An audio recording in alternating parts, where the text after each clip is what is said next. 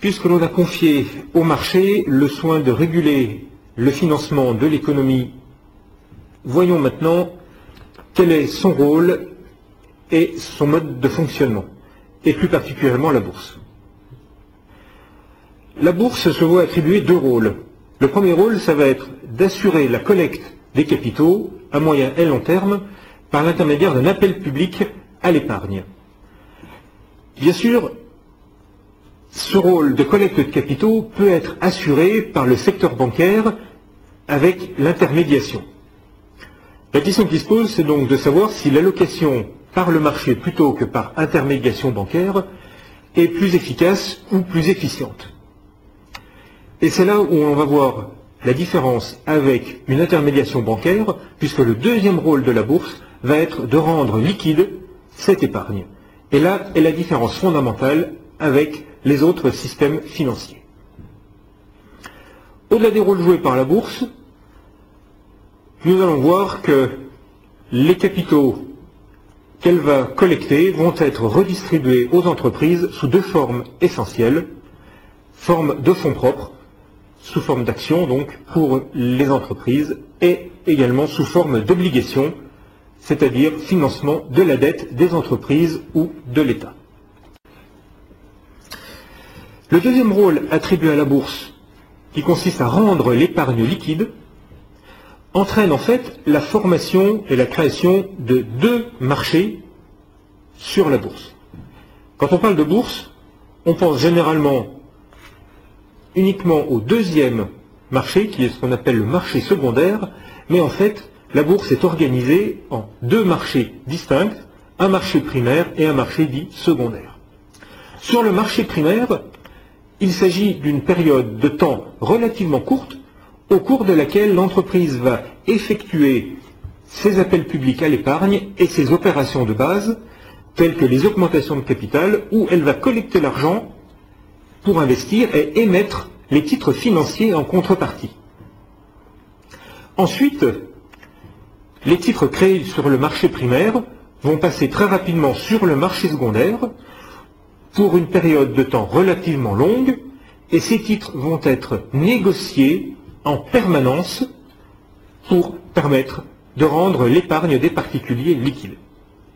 Sur le marché secondaire, une cotation devient alors nécessaire pour assurer l'échange de ces titres en permanence. Et par contre, la liquidité pour l'épargnant a une contrepartie.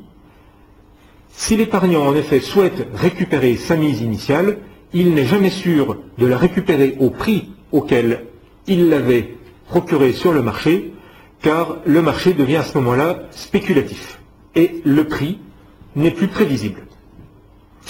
Quand on parle de bourse, on parle généralement de l'ensemble du marché financier, mais la bourse, stricto sensu, est en fait le marché secondaire où l'on échange des titres que l'on peut assimiler à des titres d'occasion. Quels sont les facteurs clés de succès pour qu'une bourse fonctionne correctement? À partir du moment où il y a un appel public à l'épargne sur le marché primaire, le premier critère va être un critère de confiance du public. D'où obligation, même si nous sommes un marché où apparemment tous les coups peuvent, être, peuvent sembler permis, les pouvoirs publics imposent de divulguer des règles d'information très strictes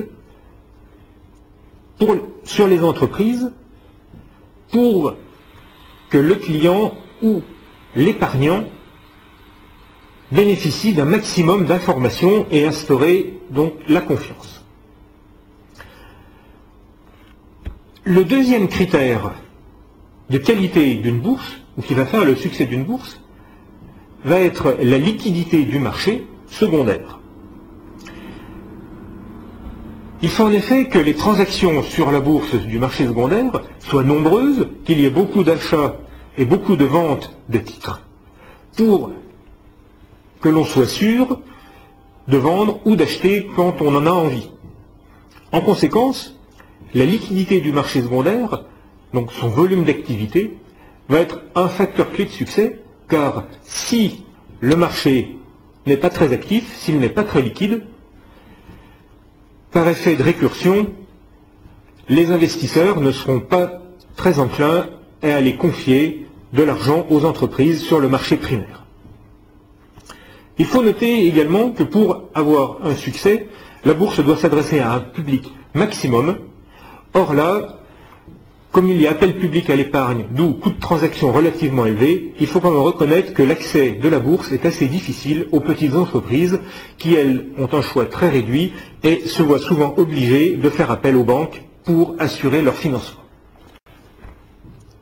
Quelles ont été les évolutions récentes en France? Depuis une vingtaine d'années, nous avons assisté à toute une série de réformes et de mesures destiné à rendre la bourse plus attractive pour les particuliers qui procurent les fonds, comme pour les entreprises qui viennent les chercher.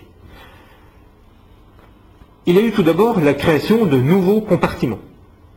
Le second marché a été créé en 1983, où les règles de fonctionnement, les règles de divulgation des informations sont plus légères et plus adaptées au fonctionnement de petites entreprises ou de moyennes entreprises, ce qui a permis à bon nombre de PME de venir se faire coter sur le marché et de retirer des capitaux dont elles avaient besoin pour investir. En 1996 ensuite, le nouveau marché a été créé à Paris et lui, il est destiné à accueillir des plus petites entreprises dont le potentiel de croissance semble fort. Il est à comparer avec le Nasdaq américain qui lui avait été créé en 1973. La structure de la bourse, ensuite, a beaucoup évolué. Dans les années 70, il y avait différentes villes de province qui avaient leur place boursière propre. Les réformes ont d'abord constitué à faire fusionner ces bourses de province qui n'avaient pas la dimension critique pour ne créer qu'une seule bourse qui était la bourse de Paris. Les bourses de province devenant uniquement des véhicules commerciaux pour la bourse de Paris. Ces bourses ont été regroupées sous le vocable de SBF, la Société des bourses françaises, qui s'est transformée ensuite dans un ensemble un peu plus vaste à la fin des années 90 en Paris Bourse SA. Et comme on estime à ce moment-là que la dimension de la bourse française n'avait encore pas une taille critique dans, dans un cadre européen ou dans un cadre international, les autorités françaises, les autres belges et hollandaises ont décidé de fusionner leurs trois bourses pour créer Euronext en 2001. Ainsi, la bourse de Paris, maintenant, regroupe les bourses de trois pays, France, Belgique et Pays-Bas. Ce qui est un ensemble qui peut parfaitement rivaliser avec la bourse de Londres ou la bourse de Francfort maintenant. Troisième élément, c'est que pour assurer une bonne liquidité au marché secondaire, dès 1987, pour les titres les plus gros et les plus actifs, la cotation en continu a été instaurée.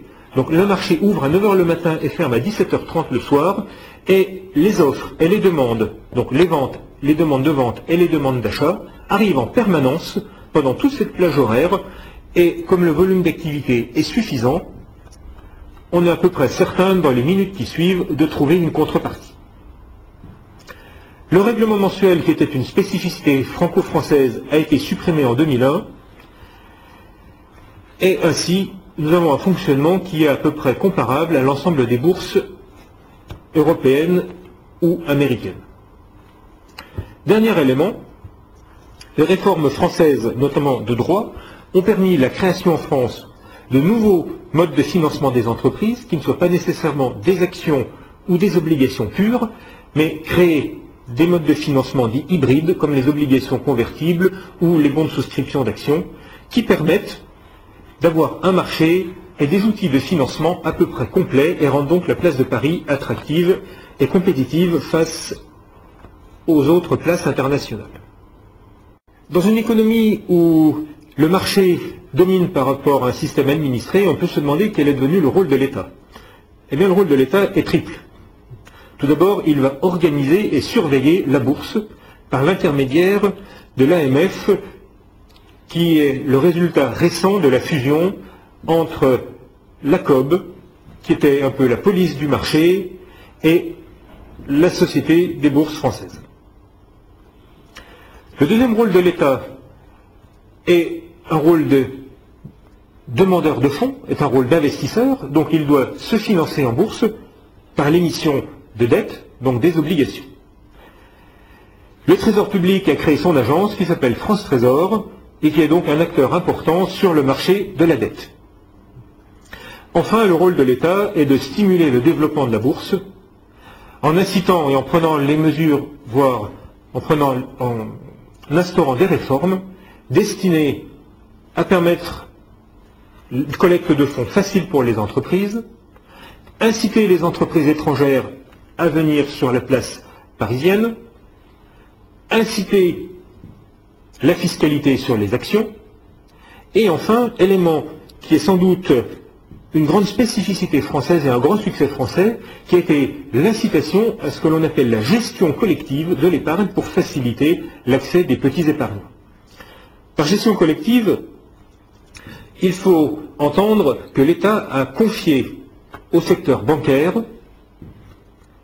la possibilité de collecter de l'épargne auprès des particuliers et de la gérer de manière globale pour permettre à des particuliers dont le portefeuille est réduit d'accéder en bourse moyennant 1500 ou 2000 euros, ce qui aurait été impossible à faire à titre individuel. On retrouve ce phénomène de gestion collective avec le succès des SICAV et des fonds communs de placement. Ainsi, si l'on peut conclure sur le système financier et ses évolutions en France depuis quelques années, nous pouvons souligner les profondes mutations que nous avons vécues depuis 1985, où nous sommes passés d'un système administré à un système de marché, cela grâce à de multiples réformes et d'incitations organisées par les gouvernements successifs. Nous avons un système qui est accessible grâce à la gestion collective de l'épargne directement aux particuliers comme à de nombreuses entreprises. Et il faut également souligner que même si certaines entreprises n'accèdent pas directement au marché en raison de leur trop petite taille, elles n'en sont pas du tout déconnectées puisqu'elles-mêmes passent par l'intermédiation bancaire et les banques se financent sur le marché.